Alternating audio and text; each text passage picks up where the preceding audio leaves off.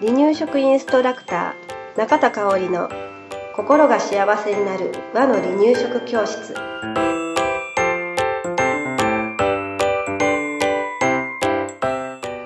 第47回です。番組アシスタントの山本智子です。よろしくお願いします。はい今日もよろしくお願いします、えー離乳食うん。始まりました。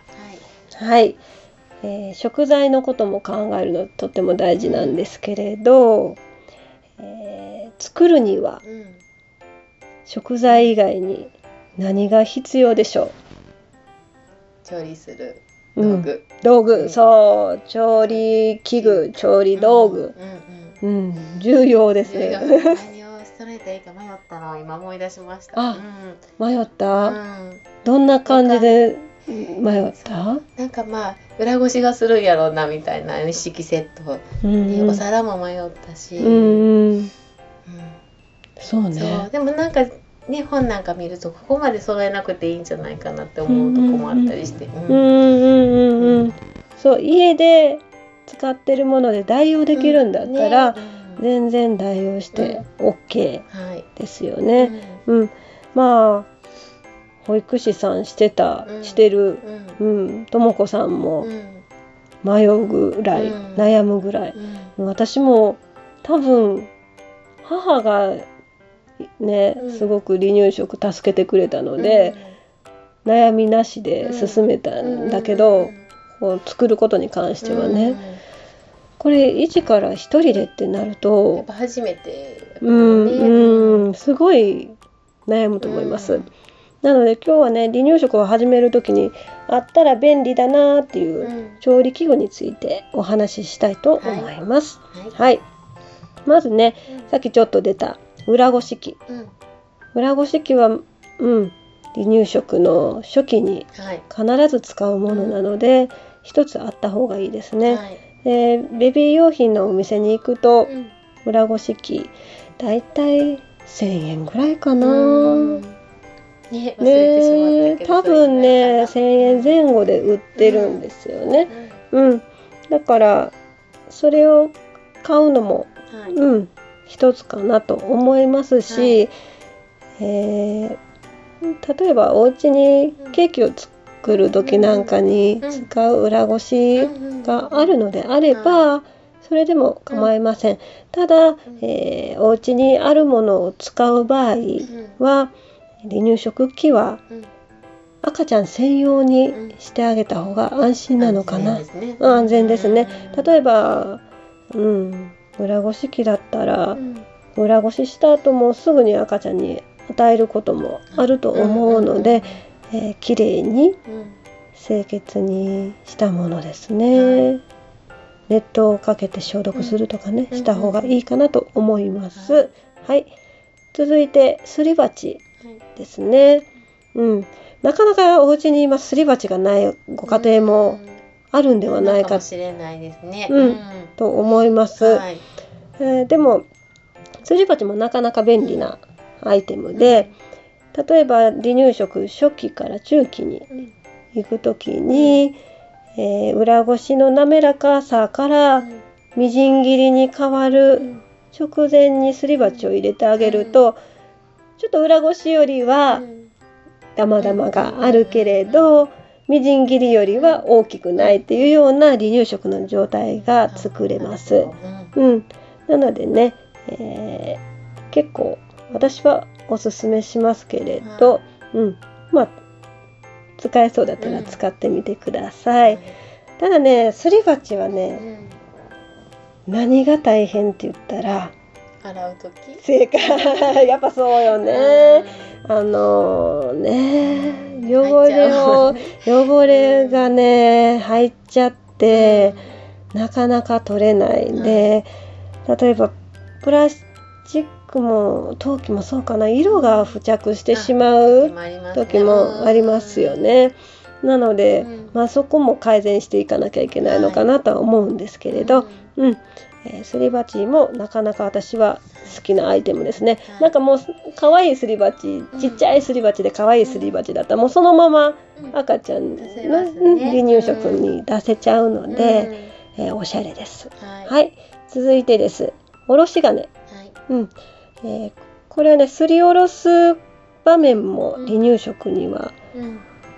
うん、時々出てくるんですね。ね。ん。うん聞いてると。うん、そうですね。えー例えば、まあ、一般的なのが、りん。ごをすりおろして、そこからうん。そのまま食べてもいいし、うん。えーあのガーゼなんかで絞ってうん。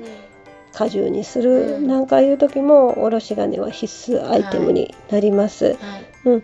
あとね私がよくおろし金使っているのはりん。ごの果汁よりもじゃがいもをすりおろして、えーとろみ料理としてうんうんうん。使うことが多いんですけれど、じゃがいもね生のまますりおろして、えー煮物の中に赤ちゃんの離乳食の中に入れてコトコトコトコト火を通したらうん。とろみ料理に変身するので、はい。えー私は片栗粉よりうまみがあって美味しいと思っていますのでううん。ん。あのー作ってみてください。はい。うん。えーポイントはじゃがいもが生なのではい。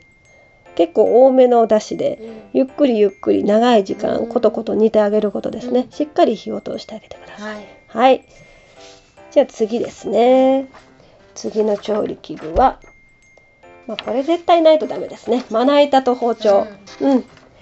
これは、まあ、大人の料理もうん。ね、まな板と包丁は必須アイテムかなと思いますので、えー用意してください。はい。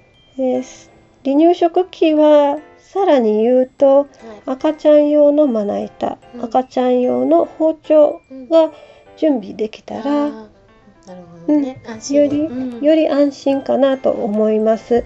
で例えば離乳食初期でまだうんえー魚も肉も食べてない子の離乳食を作るのについさっき大人の調理で肉を切ったうん包丁を使ってしまった場合、うん。まあ、火は通すんだけれどうん。まあねうん。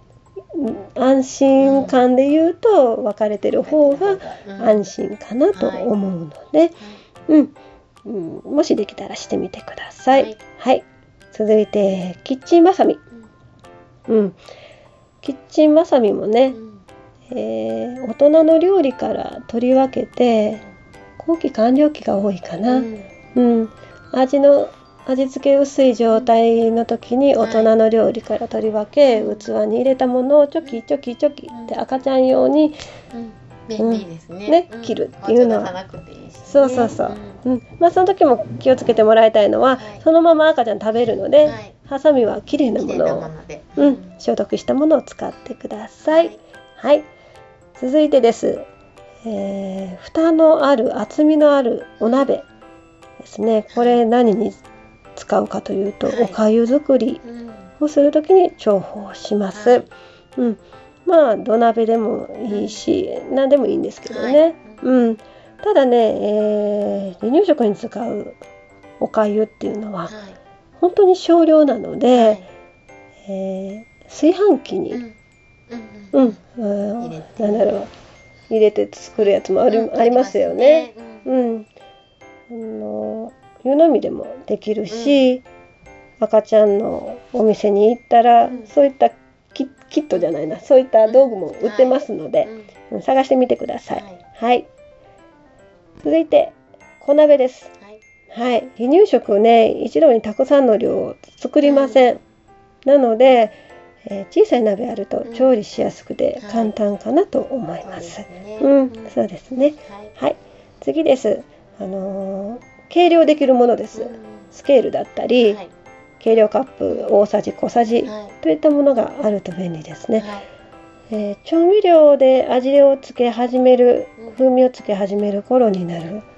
後期完了期になるとうん。例えば小さじでもうん。1ミリリットルとかうんうんうん。今ちっちゃいの売ってますよね。うん。うん、あれあると便利ですね。だいたいあのうちの教会がおすすめしているのがはお醤油だったらえー1回に0.3とかいうんうん0.5ミリリットルぐらいでも十分お出汁で作ればはい。美味しいようん。ということをおすすめしているのではい。その小さじあるとすごく便利そうで。ですすね。はい。うん。はい。続いてです、えーボウルとザル。はい。も、うん、必要かな、野菜を洗ったり水を切る時などに使うので、はい。うん、湯切りする時も使うかな、うん。うん、なのでこういったものも必要になります。はい。まあ今日ね、えー説明紹介したうん。調理器具以外にも必要なものって出てくるとは思うんですけれど、はい。うん、お家のお家にあるものうん。と併用しながら、はい。うん、作ってもら、うん、使ってもらったらいいかなと思います。はい、で最後にね調理器具を選ぶときに気をつけることを2つポイントがありますので、はい。お話ししますね、えー消毒ができるかっていうこと重要か、うん。うん、重要ですね、はい。うん。なんか、えーなんで消毒っていうかというと何度もお話はしてるんですけれど、はい。赤ちゃんの内臓って未熟なんですよね、例えば大人だったら反応がなかったりとか、ちょっとしたおお腹痛で済むことが、うん。赤ちゃんにはね、うん。えー重篤になることもあるかもしれない。うん。ということで消毒は大事なポイントなんです。